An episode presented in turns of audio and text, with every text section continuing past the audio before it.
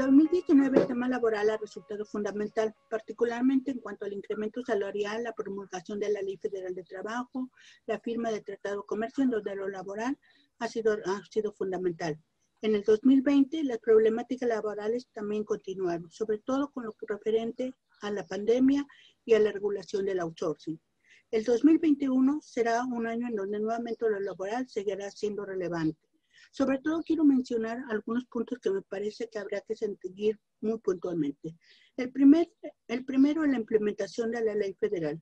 Si bien la ley fue dictaminada en el 2019, a la fecha no se ha desarrollado, sobre todo porque hace falta toda una inversión económica para llevar a cabo la maquinaria necesaria para implementarla. A la fecha, solo 22 estados se ya se cuentan con un centro de conciliación. En el norte vamos muy atrasados, solo Baja California lo ha cumplido. En otros estados tan preocupantes como Tamaulipas y Chihuahua sigue sin implementarse a pesar de que hay un mundo de, demandas que deben de ser resueltas.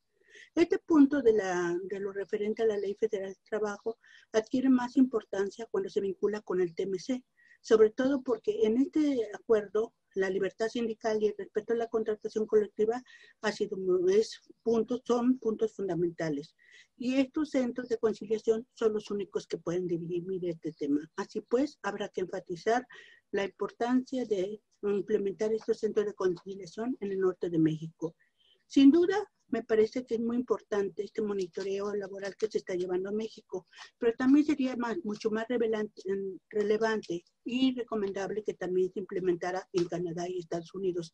Eso realmente mostraría una actitud más equitativa en materia laboral para todos, para los tres países. Hay otros puntos que habremos de seguir también muy de, tenemos que seguir muy de cerca. Primero es el incremento salarial que se dio al salario mínimo, que fue de 15%, situando la frontera en 213 pesos y al centro en 141.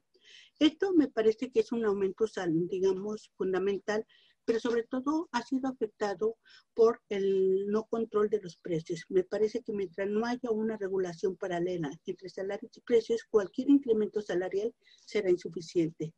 El segundo aspecto es la regulación del trabajo, que se dictaminó el 11 de enero, en el cual se enfatiza la obligatoriedad de los patrones para dotar de todos los insumos necesarios a los trabajadores que tengan que realizar sus actividades en casa. Habrá que seguir con detenimiento la, forma de implementar y monitorear este cumplimiento. Finalmente, se encuentra la movilización de los trabajadores buscando hacer cumplir las distintas leyes que se están dictaminando. El año pasado, miles de trabajadores se movilizaron para exigir protección durante la pandemia.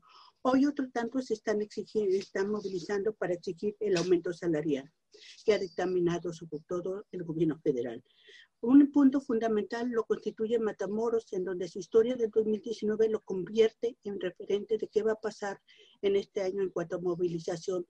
Otro punto también lo representan los trabajadores de Pemex, quienes están exigiendo que se cumpla su contrato colectivo. Todos estos eventos anuncian un año en que el trabajo no solo será relevante, sino bastante controversial.